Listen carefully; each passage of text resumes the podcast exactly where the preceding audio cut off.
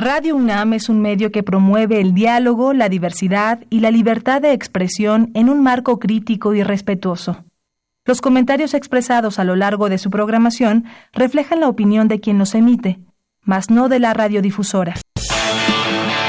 Radio UNAM y la Secretaría de Atención a la Comunidad Universitaria a través de la Dirección General de Atención a la Salud presentan Confesiones y Confusiones un espacio de salud para los jóvenes.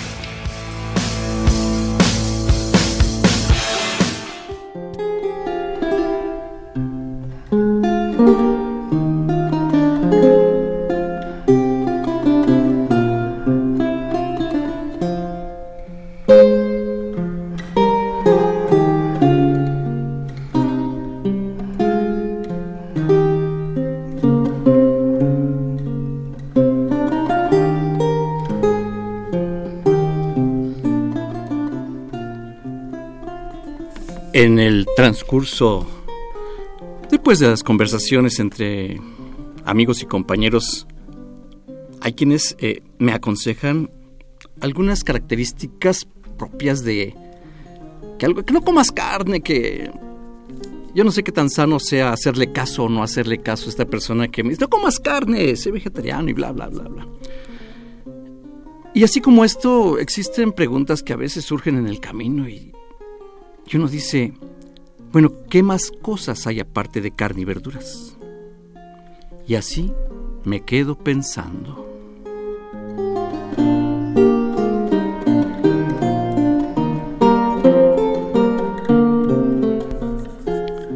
¿Cómo les va? Muy buenas tardes, qué gusto poderles saludar en Confesiones y Confusiones, eh, con temas alusivos a la salud eh, en relación que ustedes puedan tener una mejor calidad de vida. Por ello, eh, cada sábado a sábado abarcamos diferentes temas en diferentes tópicos, ya que la salud es el estado de bienestar biológico, psicológico y social, y no solo la ausencia de enfermedad. En razón de ello, en cada temática abarcamos estas tres esferas de, de combate a nivel médico. Qué gusto poderles saludar. Eh, gracias por recibirnos ahí hasta el mismo lugar donde ustedes se encuentran. Soy Guillermo Carballido desde la Dirección General de los Servicios de Atención a la Salud.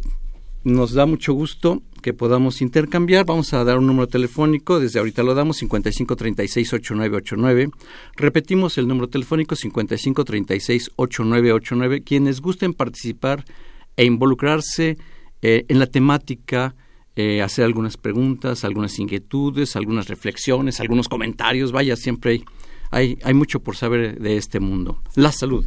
En esta ocasión el tema es un tema eh, que hasta cierto punto a veces es controvertido internacionalmente, pero es un tema muy interesante. Microbiota, prebióticos y probióticos en la salud. Efectivamente, aquí desde Radio UNAM. En los teléfonos repetimos los números telefónicos 5536 8989 Ahí recibirán sus llamadas telefónicas los compañeros de que están participando en la de GAS, Dirección General de Atención a la Salud, y les vamos a pedir que nos digan quiénes son ustedes. ¿Con quién comenzamos? Muy buenas tardes, mi nombre es Marian Castro, soy pasante de medicina y con gusto atenderemos sus llamadas. Gracias, Marian. Buenas tardes, mi nombre es Edith Cano, también soy pasante de medicina, me encuentro en la de gas y con gusto atenderé sus llamadas y sus dudas. Qué grato es escucharlo así, esa amabilidad, Edith. Muchas gracias. Y. Y mi nombre es Daniel Torres, pasante de enfermería, igualmente de la Dirección General de Atención a la Salud. Estamos para atender sus dudas. Daniel Torres Razo. Muchas gracias. Pues bien, ya gustosos los compañeros al 5536-8989. Repito el tema porque son términos no tan familiares y, tan diferentes a la vez uno de otro. Tres, tres términos, microbiota, prebióticos y probióticos en la salud. Para ello están con nosotros un panel muy interesante que les agradecemos mucho la presencia de ustedes. Se encuentran con nosotros el doctor Arturo Martínez Sánchez, médico pediatra. ¿Qué tal, Arturo? Buenas tardes, pues con un gusto enorme de poder saludar al, auditorio y poder compartir con ustedes estos aspectos interesantes que inciden directamente en la salud. Muchas gracias, doctor Arturo Martínez Sánchez. Eh, además, eh, es cardiólogo y hemodinamista pediátrico. Así es. Efectivamente. Doctor Andrés Castro Sánchez, buenas tardes. Buenas tardes, nuevamente y con mucho gusto de estar aquí, como lo he mencionado en otras ocasiones, en mi casa. En mi casa, la Universidad Nacional Autónoma de México, y eso a mí me llena de mucho orgullo. Y estar aquí y compartir con ustedes acerca de esto que pues se va a abordar el día de hoy, que tiene mucha importancia y que cada vez está este, mm, teniendo más, más este, eh, gente que se dedica a estudiar este tipo de, de elementos. Muy bien, doctor Castro Sánchez, médico, pediatra, intensivista. Gracias. Está con nosotros también el doctor Juan Francisco Arriaga Naranjo, médico pediatra intensivista y profesor de la Escuela de Enfermería en el Instituto Politécnico Nacional. Doctor Juan Francisco Arriaga. Buenas tardes, eh, mucho gusto nuevamente de estar aquí, como dice mi amigo, en, mi casa, ¿verdad? Pues, puesto que estamos en la universidad desde que éramos realmente, creo que nos destetaron y nos mandaron a la universidad, ¿verdad? Entonces la consideramos nuestra casa una gran casa, indudablemente nuestra alma mater. Y el doctor José Luis Gómez Rosales, especialista en medicina familiar, jefe de atención médica en la Dirección General de Atención a la Salud. Buenas tardes, un placer nuevamente estar con ustedes y con este tema que es un tanto controversial. Repito las palabras para que no se nos vayan perdiendo. Microbiota, prebióticos y probióticos. Doctor Gómez, doctor José Luis Gómez Rosales, ¿cuál es la importancia de la llamada microbiota? Para comenzar con alguna de estas tres palabras ¿no? que hemos estado eh, mencionando, microbiota en la salud y en la enfermedad. ¿Qué participación tiene la microbiota?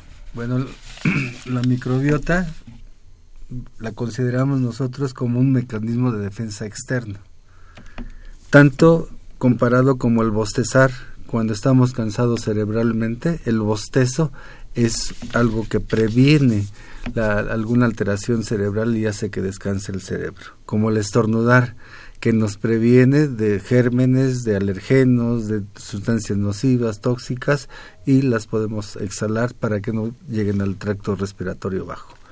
El estirarse, el simplemente levantarse y estirarse, pareciera que no es algo que fuera algo vano, algo algo simple, ¿no? Sí. Pero eso nos previene y, prepara todos nuestros músculos para la actividad diaria y evita lesiones. El hipo, el hipo, pues nosotros consideramos que es muy molesto. Así es. Pero el hipo nos previene cuando estamos comiendo excesivamente o estamos comiendo trozos de pan o de algún bocado muy grande, también nos previene que podemos tener algún accidente o que estamos comiendo muchos irritantes. Y entonces irritamos uno de los nervios nemogástricos y empieza a darnos el famoso hipo que es molesto y que no se puede quitar, pero es un mecanismo de defensa. Los famosos dedos arrugados cuando vamos a nadar y estamos mucho tiempo en el agua, se nos arrugan los dedos pero no porque seamos viejitos, sino porque ya estuvimos mucho en el agua, entonces el organismo piensa que estamos en un lugar húmedo, resbaloso y nos podemos caer, entonces se arrugan los dedos de los pies y los dedos de las manos para poder tener mayor sujeción a un supuestamente mojado o resbaladizo piso. Es increíble que pequeños detalles que todos vivimos en el cotidiano tengan tanto significado y tengan su relevancia y que ahora es explicada aquí con el doctor José Luis Gómez. Me encanta ese, ese, Otro mecanismo puede ser la pérdida de memoria cuando sufrimos algún asalto, algún secuestro o simplemente un accidente automovilístico. El organismo bloquea el cerebro y así todos cuando ¿qué te pasó? ¿Cómo te asaltaron los bices? No, chocaste, no, pues ni me acuerdo de nada, no vi nada, pero es un mecanismo de defensa para evitar un estrés este, importante. Y otro que es muy común y que todos los conocemos son la piel de gallina.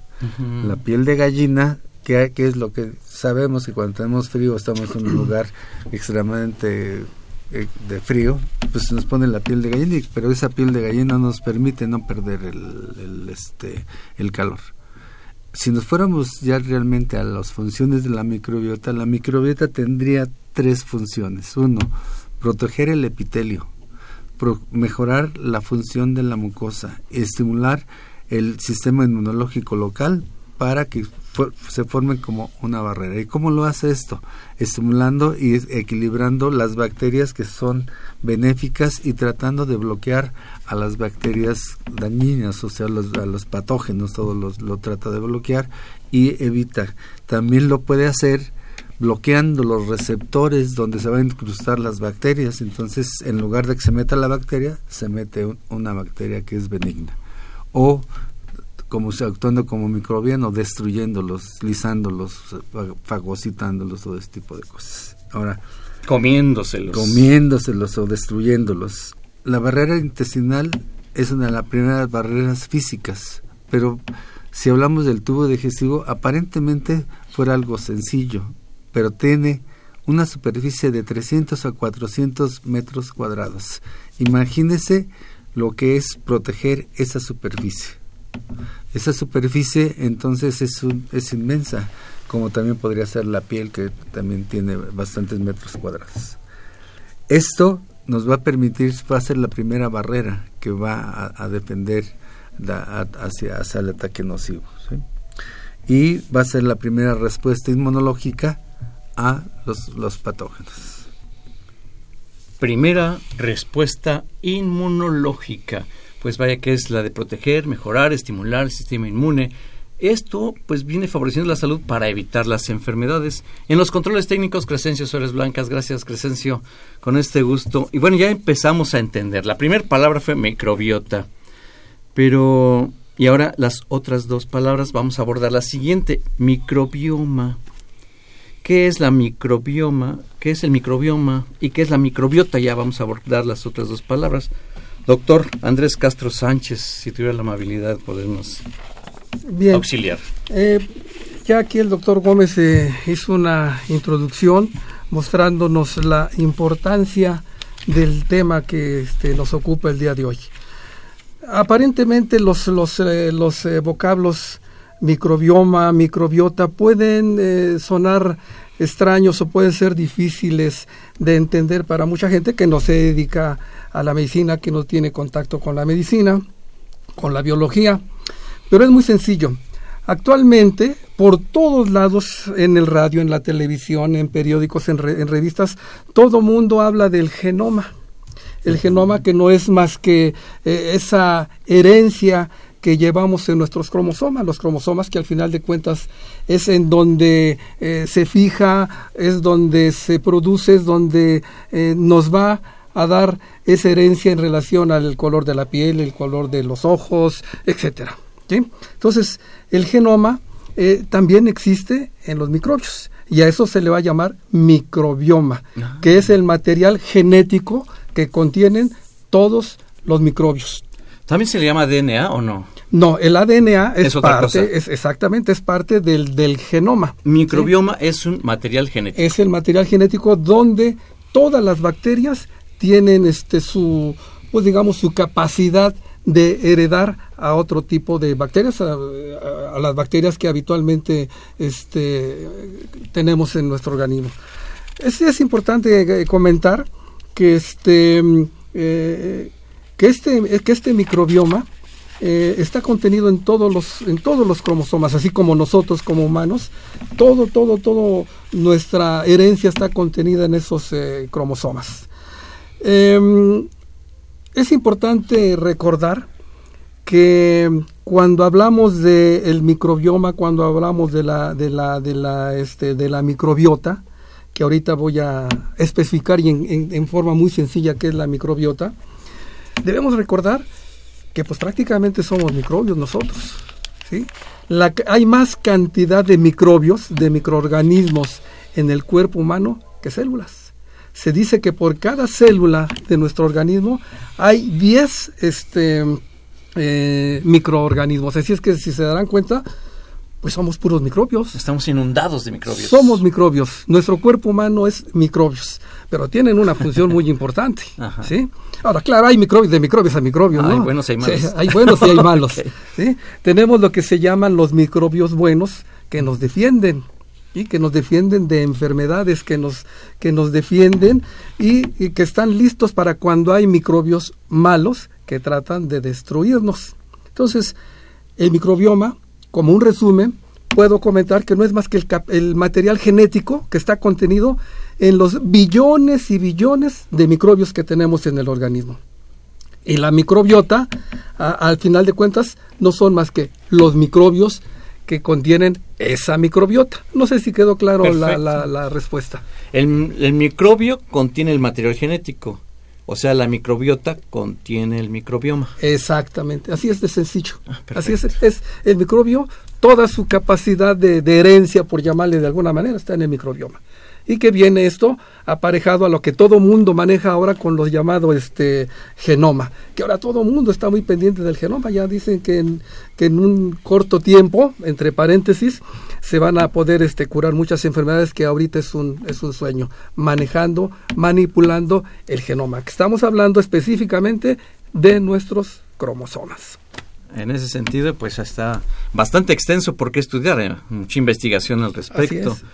Eh, doctor eh, Juan Francisco Arriaga Naranjo, ¿nos podría comentar si mm, estamos hablando de la microbiota que nos decía que son los microbios? ¿Es igual en los niños que en los adultos, en edad pediátrica, aprovechando su especialidad? Doctor Juan Francisco Arriaga Naranjo. Sí, buenas tardes.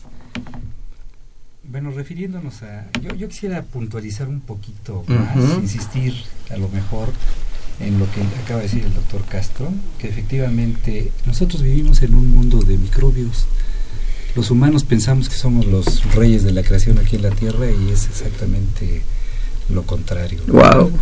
Nuestra vida, eh, nuestras actividades dependen en buena medida de esos millones de billones, incontables microorganismos que tenemos. Eh, efectivamente, cada una de nuestras partes de nuestro organismo tiene un determinado número o una determinada calidad de bacterias, de virus, y como les digo a veces a mis, a mis alumnos, y una que otra lombricita que a veces tenemos, ¿verdad? y algún ectoparásito que por ahí se cuele.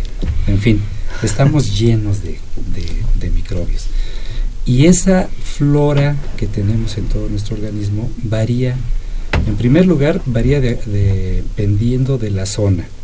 O sea, no tenemos la misma, la misma flora en la boca que en la piel, que en el aparato digestivo o que en las vías urinarias. Realmente son muy pocos los sitios de nuestro organismo que podemos considerar que están ausentes de, microbios, como sería la sangre o el sistema nervioso central. Lo mismo sucede en las distintas edades y aún así depende de las condiciones en las cuales nazca el, paciente. No es lo mismo un recién nacido de término eutrófico que nace por vía vaginal a un prematuro. Un niño sano a un niño prematuro. Un niño prematuro. Y peor si tiene que estar que estar este eh, manejado a nivel hospitalario como sería una unidad de cuidados intensivos.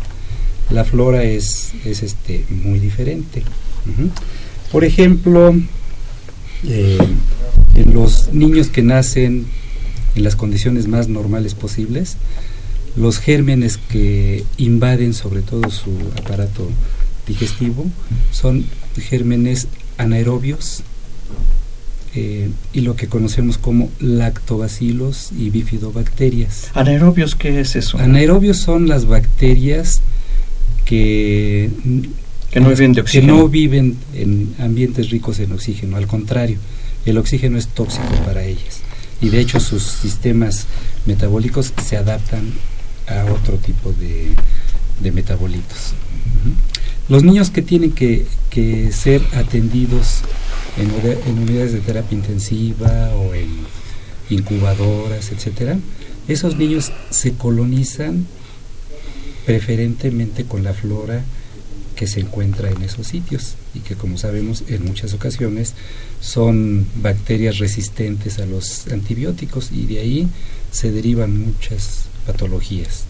Por ejemplo, pues nosotros que nos hemos dedicado a, ver este niños pequeños, eh, sabemos que existe una enfermedad que se llama enterocolitis necrosante o necrotizante, en la cual hay una necrosis del intestino, precisamente, entre otras cosas, derivada por la proliferación, de la proliferación de bacterias que producen gas. Necrosis, que se mueren. Exactamente, las células. Se muere una parte del intestino. Y si eso no se corrige, pues el paciente puede incluso fallecer. Y así, la flora tiene, tiene eh, actividades en otras patologías, lo que se llaman enfermedades funcionales del aparato digestivo. Y me estoy refiriendo nada más al aparato digestivo. Enfermedades funcionales, eh, manifestaciones funcionales, Para, que trabaje mejor ese intestino. Sí, pero hay este, patologías que se consideran funcionales, en las ah, cuales no, no es eh, una falla del muchas veces del órgano. Por ejemplo, la enfermedad por reflujo. este por supuesto las diarreas, pues ya sabemos que, que la mayor parte de las eh, diarreas en los niños son producidas por microorganismos. Así Aunque bueno, ya si nos metemos un poquito más en el asunto, pues vamos a ver que los microorganismos que más frecuentemente causan diarrea en el paciente pediátrico son los virus, los famosos rotavirus, para los cuales ya existe eh, vacuna. Pero cuando por alguna razón lo que proliferan son enterobacterias, como Escherichia coli, Salmonella, Shigella, entonces sí los malos. un problema. esos son los malos de la película. Que nosotros les decimos malos, pero ellos hacen lo suyo, ¿no? Ellos sobreviven. Ah, claro. Tratan de sobrevivir a pesar de todas las, las este, barreras que nosotros les ponemos, nuestro organismo. La razón del ecosistema. Exactamente, así es. Confesiones y confusiones. Vamos a una pausa y regresamos.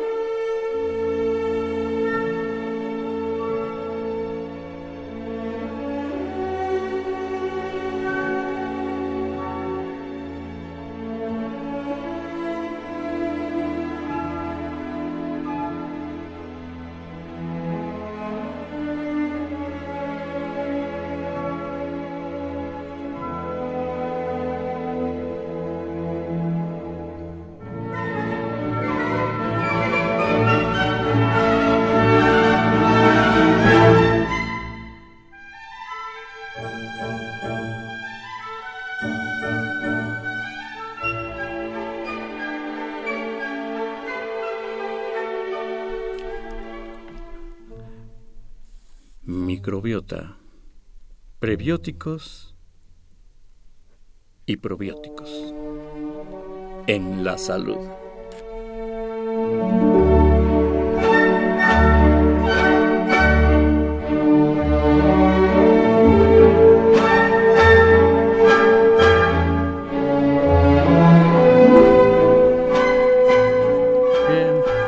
En Confesiones y Confusiones, quien guste en comunicarse al 55 36 8989, bienvenida a sus llamadas. Repetimos números telefónicos 55 36 8989. Microbiota, prebióticos y probióticos.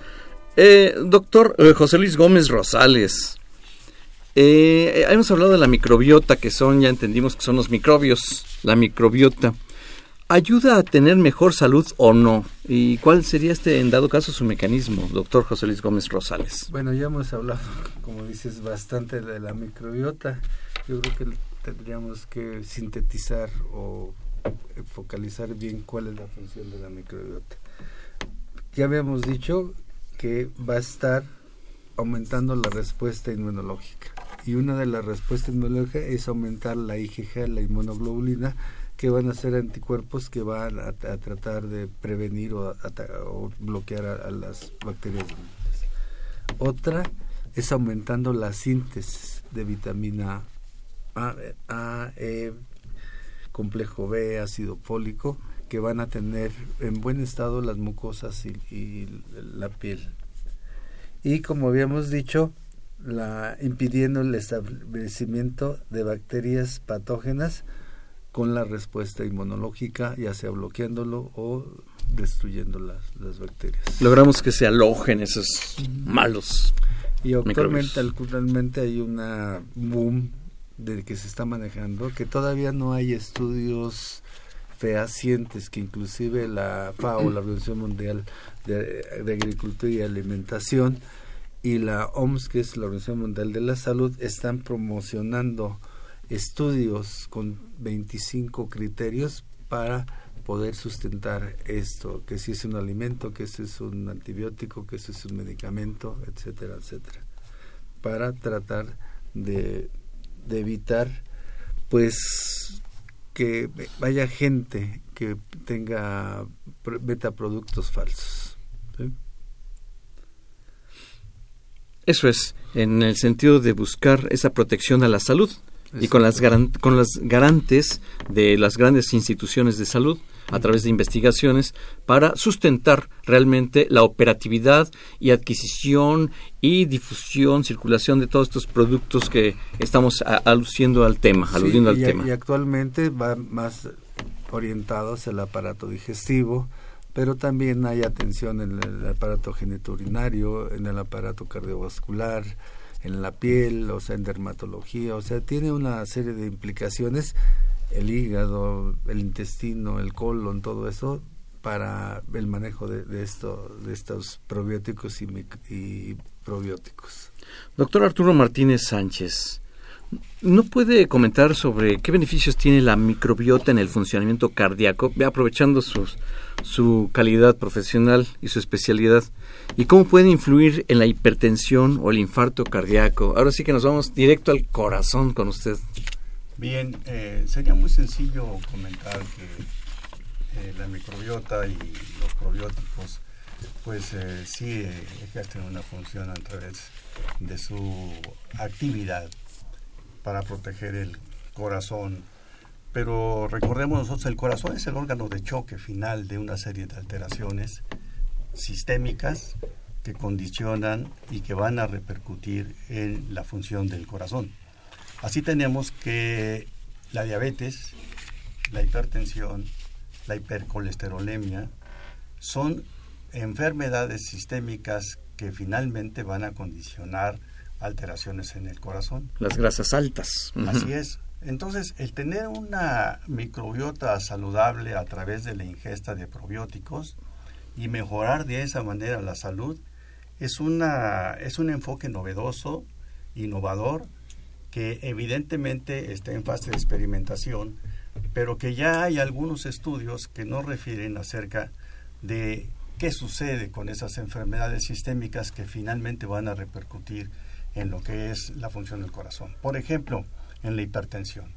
La hipertensión arterial no es otra cosa que la elevación de las cifras tensionales más arriba de los eh, parámetros normales. Esto se puede deber a que hay una serie de sustancias dentro del organismo, como por ejemplo la angiotensina, que va a elevar la presión arterial en las personas.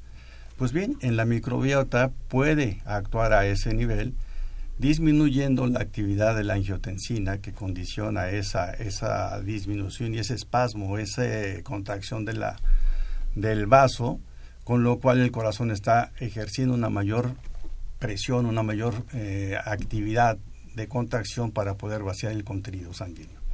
Entonces ahí vemos nosotros que la microbiota y el uso, eh, tener una microbiota saludable a través de la ingesta de estos eh, alimentos que son, son microorganismos lácteos en general. Lácteos. En general, van a condicionar que se inhiba la actividad vasopresora de esa sustancia que se llaman ECAS. Otra de las situaciones que podemos ver nosotros también... Inhiben esa vasopresión, esa que se cierren las arterias como los tubos y aumentan la presión. Esas eh, microbiotas, ¿lo dije bien? sí. Eh, impiden que se cierren esos vasos y aumente la presión. Ah, perfecto. A través de eh, combinarse con sustancias que producen ellos con las del mismo organismo. Eso es, correcto. Ahora bien, hay otro tipo también de actividades, por ejemplo, en la diabetes 1 y la diabetes 2, hay destrucción de células pancreáticas. La microbiota y los eh, probióticos, que son protectores e inmunomoduladores, van a dar pauta a que se no se destruyan estas células pancreáticas, con lo cual se produce una mejor calidad de la insulina. La misma microbiota con los eh, probióticos van a condicionar que los niveles de glucosa se mantengan en cifras adecuadas y evidentemente también los niveles de triglicéridos y de otras sustancias que van a dañar a los vasos y que van a condicionar mayor trabajo para el corazón. Específicamente teniendo una microbiota saludable a través de evidentemente una alimentación rica en eh, vegetales, rica en frutas, rica en verduras, además de una actividad física adecuada, más aparte del uso de los eh, micro eh, probióticos, de los probióticos, va a condicionar que en caso de que haya un daño a la circulación coronaria y de disminución de su riego y por último infarto, va la microbiota bien, funcionan, bien funcionante, igual que lo que es el, los probióticos, van a mejorar la remodelación cardíaca después del infarto, evitar la, el grosor excesivo de la zona isquémica, de la zona isquémica y de la zona necrótica y mejorar el funcionamiento de la misma. En resumen, no estamos eh, promoviendo que los medicamentos comunes y que todos usamos como antihipertensivos, como este hipolipemiantes que bajan la grasa, que bajan la grasa, este se van a mejorar con esto, pero sí coadyuvan a ello. Se menciona que, por ejemplo, los triglicéridos van a bajar hasta en un 15-20% con un buen funcionamiento de la microbiota a través de lo que es la ingesta de probióticos.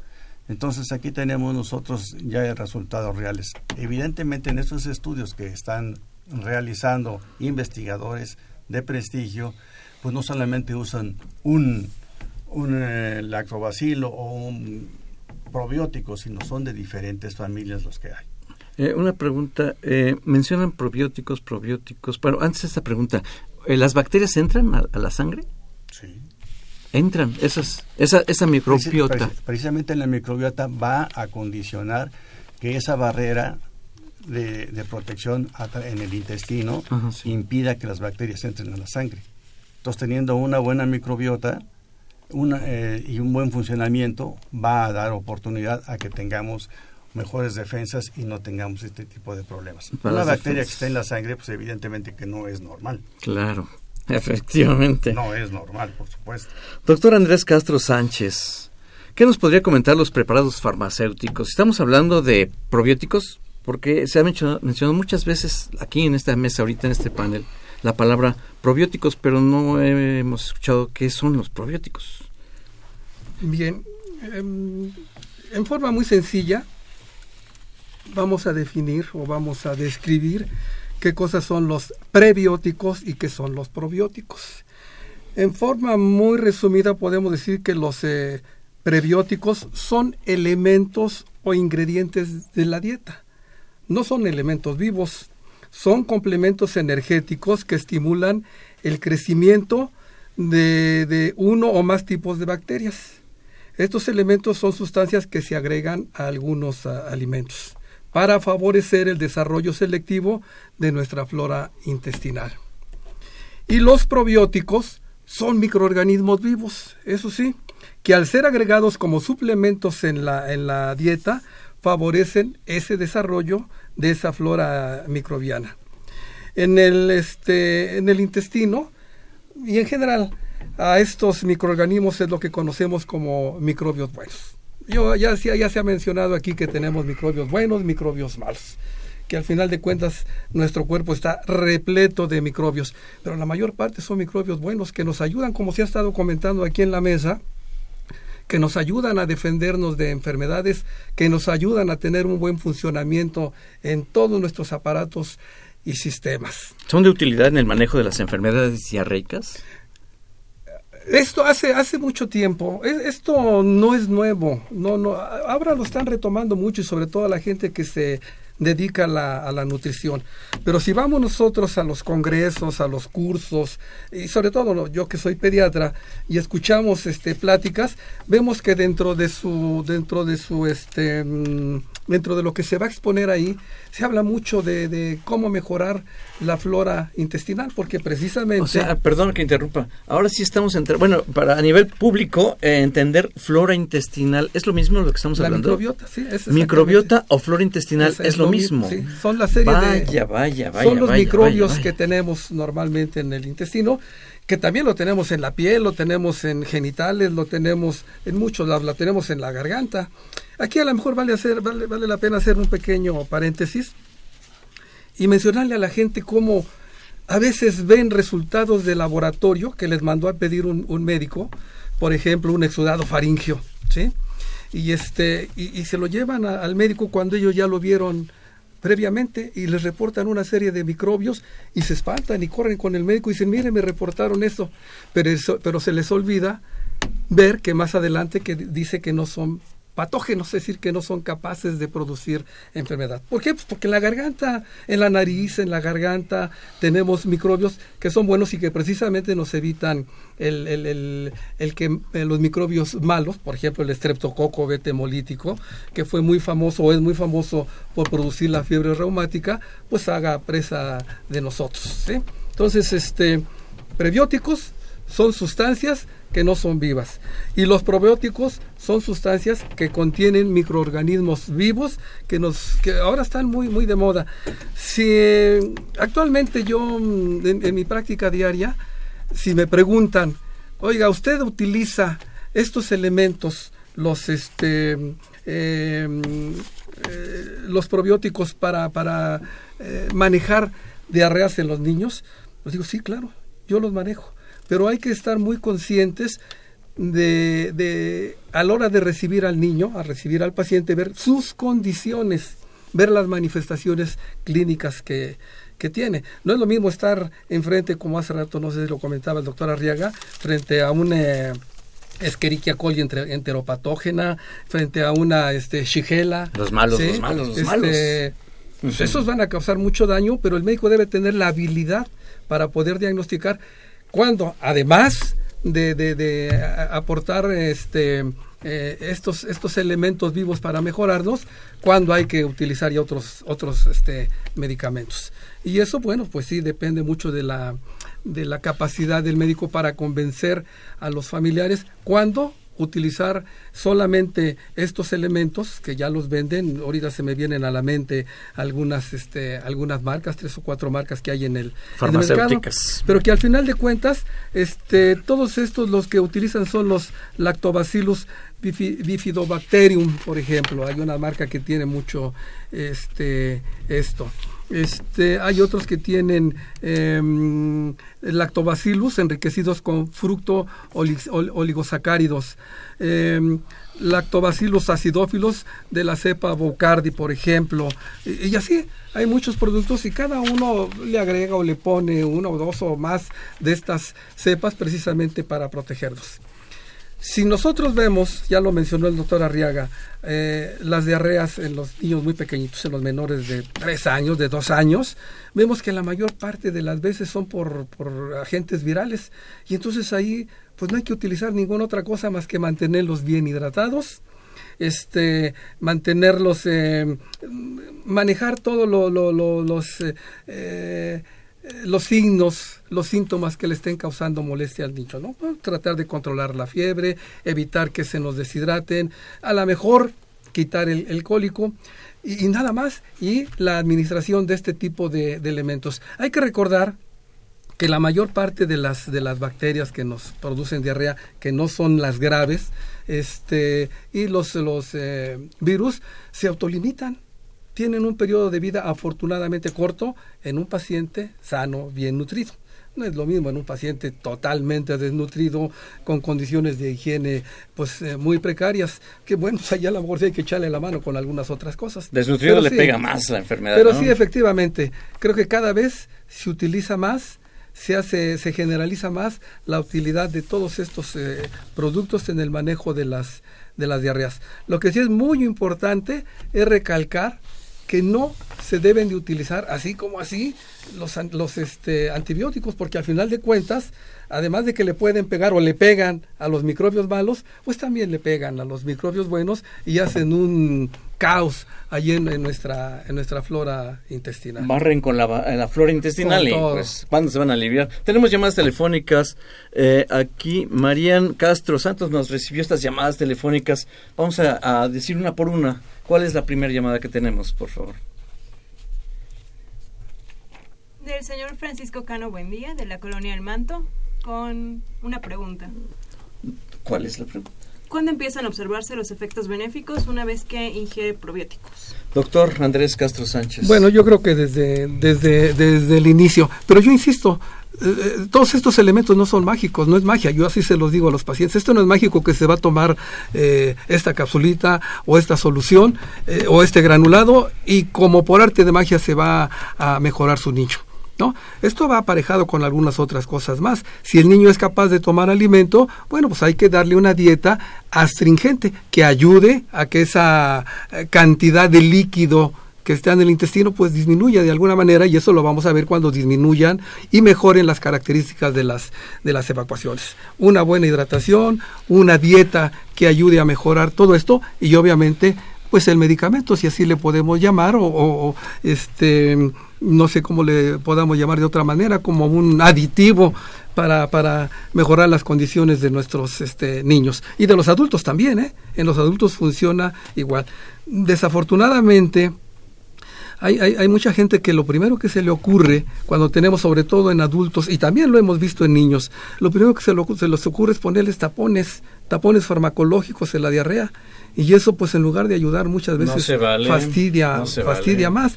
Porque como yo les digo a las mamás, a ver qué pasa si usted está viendo un riachuelo que está corriendo el agua todo el tiempo. Usted va a ver el agua, va a ver el agua clarita si todo el tiempo está este corriendo el agua. Pero si le pone un tapón, ¿qué va a pasar con esa agua? al rato a ver cómo están brincando ahí microbios, ¿no? Y este, pues así pasa con, con este tipo de cosas. Además hay que recordar que la diarrea no es una enfermedad. La diarrea es el resultado de una enfermedad y la diarrea no es más que un mecanismo de defensa. Vaya, qué bueno que hay diarreas entonces. bueno, para considerarlo de algún modo. Llamadas telefónicas, otra llamada telefónica. Mm, de Fernando Rodríguez Maldonado, que nos llama de la colonia Tlaxpana y pregunta cuáles son los usos avalados por la ciencia para los probióticos. Eh, doctor José Luis Gómez Rosales. Bueno, como al principio de la plática yo les dije que la FAO y la OMS están avalando proyectos de investigación y cuáles están más avalados. Los que están para la enfermedad diarreica son estudios que ya tienen mayor validez. Para el colon irritable para el estreñimiento son estudios que están se están manejando para la hepatopatía grasa alcohólica, para la enfermedad de colon, como decía el doctor Arturo Martínez, la enfermedad cardiovascular, pero todavía falta que se tengan un aval científico más estricto, más serio para ese tipo de estudios, pero está habiendo mucha investigación en este tipo de y la OMS y la FAO están tratando de que sean investigaciones serias. Qué interesante. Otra llamada telefónica de Manuel Altamirano Colín, de la colonia Moctezuma, nos pregunta si son aconsejables los probióticos para el estreñimiento crónico. Doctor Juan Francisco Arriaga Naranjo. Pues la verdad yo no revisé, no encontré nada que se refiriera a estreñimiento crónico. Nosotros sabemos que el manejo del estreñimiento crónico o agudo, pues es el darle líquidos al paciente en cantidad suficiente, dieta con, con residuo, que haga ejercicio y si con eso no podemos, pues entonces habitualmente indicamos algún laxante. Ahora, si realmente la indicación de los probióticos en los problemas intestinales es lo que se llama la disbiosis. Disbiosis. ¿Qué es la disbiosis? ¿Qué es la disbiosis? Cuando una, cuando una persona tiene diarrea, se altera esa flora intestinal que, que todos tenemos. Eso se llama disbiosis. Y precisamente el administrar los probióticos, que ya han dicho mis, mis amigos que son en realidad eh, bacterias vivas, entre, entre comillas, buenas, lo que van a hacer es favorecer que esa disbiosis vuelva a la normalidad. Pero la verdad yo no he encontrado en lo que yo he revisado, y algo hemos revisado, este, eh, que se usen los probióticos en el estreñimiento. No sé si ustedes hayan leído algo al respecto. No. quizás a lo mejor a, lo, que, lo que le inquieta a la persona que llamó este, Doctor Castro. Porque hablábamos de prebióticos y probióticos, sabíamos que hay sustancias vivas y sustancias que no son vivas. Cuando hablamos de sustancias no vivas, pues estamos hablando de complementos y suplementos este, en la dieta que nos van a ayudar a todo esto. Entonces, si nosotros eh, nos están preguntando específicamente sobre el estreñimiento, bueno, pues lo, menos que podemos decir, lo menos que podemos decir, pues es que si utilizan una dieta a, este, adecuada para tener un buen bolo fecal, pues va, va, a ayudar. Y creo que sí va de la mano y va encadenado con tener una buena, una buena flora intestinal. Hemos hablado de los aspectos eh, intestinales. Eh, ¿Qué importancia tienen eh, esta microbiota en la, en la boca, en la cavidad oral, en la piel, pulmones, genitales? Doctor Juan Francisco Arriaga Naranjo. Pues ya lo habíamos dicho desde el principio, ¿verdad? Que prácticamente todo nuestro organismo tiene flora local. Por ejemplo, en la boca. La boca existen muchos gérmenes, muchos de ellos son anaerobios o anaerobios facultativos y son los que eh, causan patología en la boca. Hay que recordar que la boca está en relación con el aparato respiratorio, el aparato digestivo, etcétera. Y este y que ahí se pueden generar enfermedades. Por ejemplo, las, las caries, las periodontitis, todo eso es producido por bacterias. Ya habíamos mencionado por ahí el estreptococo. El estreptococo no es parte de la flora de nuestra boca, pero cuando llega, pues nos produce enfermedades agudas y a veces algunas crónicas, como ya dijeron mis amigos, eh, como la fiebre reumática o la glomerulonefritis. En el en los oídos, en, los conductos auditivos, también ahí existe eh, flora, generalmente son estafilococos. Eh, en la vulva y en la vagina en las mujeres, pues todos sabemos que existen las el bacilo de Doderling, que es el que mantiene o que de buena manera mantiene el equilibrio de la flora que existe ahí. Por eso no son buenas las duchas vaginales. Y finalmente, a lo que más nos hemos estado refiriendo, que es el, el intestino, todo el aparato digestivo tiene, tiene este, bacterias en diferentes proporciones. Pero la parte más rica en bacterias de nuestro organismo es sin lugar a dudas el intestino grueso. En el intestino grueso se calcula que existen entre 500 y 1000 especies diferentes de bacterias, especies, y por supuesto incontables en cuanto a, número total. Bueno, pues tenemos llamadas telefónicas. Vamos a tratar de responderlas en 30 segundos porque el tiempo se nos viene encima. María Luisa García Gómez de San Jerónimo. Los búlgaros están dentro de los probióticos y al agregarles azúcar afecta su efecto. Y la otra pregunta de De la Cruz Ortiz Jonathan de la colonia Vallejo. ¿Existen microbiomas que nos hagan daño como adultos, pero a los más jóvenes les beneficie? ¡Wow! ¡Qué bonitas preguntas! ¿Quién la responde, compañeros? Este, Doctor Castro. La, primera fue... Los búlgaros, bueno, tan conocidos. Estamos hablando de, todos estos elementos y se nos olvida cómo, pues cuanto menos desde la época de mi abuela, siempre preconizaba y siempre eh, nos tenía preparados los famosos este, búlgaros, los famosos búlgaros que no es más que leche acidificada por medio de estos microorganismos y que de acuerdo a, a o sea, tenemos eh, eh, eh, a sabiendas de que son útiles. Útiles. Ok, y aquí la pregunta es, ¿El ponerle azúcar les afecta? Este, así como está. Eh, le puedo decir, el azúcar de alguna manera puede favorecer su, su, crecimiento, porque al final de cuentas el azúcar es el principal elemento para el crecimiento de las bacterias. La respuesta, no les afecta. María Luisa García respondía a la pregunta. La otra, ¿existen microbiomas que habíamos dicho que son los microbiomas? El, material genético eh, que nos hagan daño como adultos, pero en los jóvenes les beneficie. Bueno, aquí yo, creo que, yo creo que aquí se confundió un poco la persona que hizo la pregunta, porque una cosa es el microbioma y otra cosa es la microbiota. En este caso sería el microbiota, ¿no? Los microbios. Sería, debería ser el, microbiota. ¿La microbiota hace daño a los adultos, pero no a los jóvenes? No. Nada. Nada. es que todos, todos, se benefician en esta microbiota a través de los probióticos y prebióticos. Así es. Estamos en confesiones y confusiones con el tema microbiota, prebióticos y probióticos en la salud. Muchas gracias a nuestros compañeros que estuvieron en los controles, en las eh, llamadas telefónicas.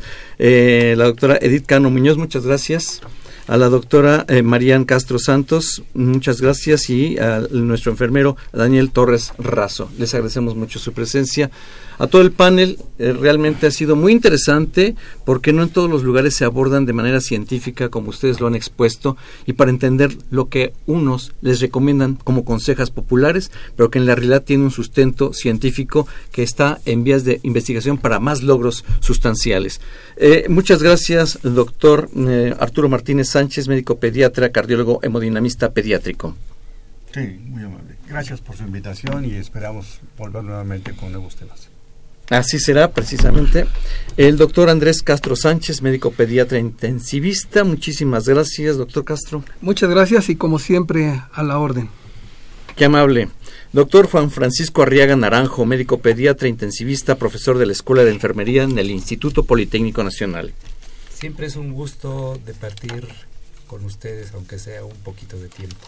Muchas gracias. Muchas gracias, doctor Arriaga. Doctor José Luis Gómez Rosales. Pues muchas gracias y esperando que este tema haya sido de su interés. A mí me resultó de mucho interés, doctor José Luis Gómez es mi jefe y yo, ah, me acata las indicaciones. Estamos en el programa de confesiones y confusiones en el Los Controles Técnicos, Crescencio Suárez Blancas. Muchísimas gracias. Los invitamos al próximo sábado a las 5 de la tarde en otro programa más de salud. Soy Guillermo Carballido. Muchas gracias.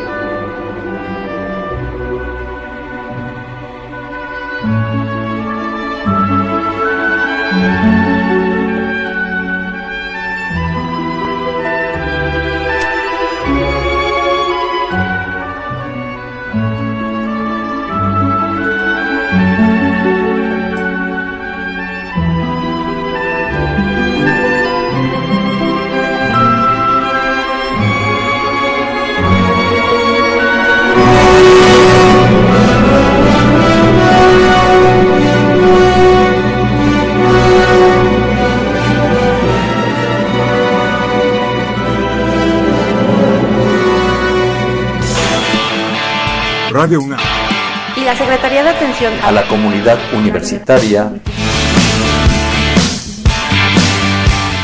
A través de la Dirección General de Atención a la Salud. Presentaron Confesiones y Confusiones, un espacio de salud para los jóvenes.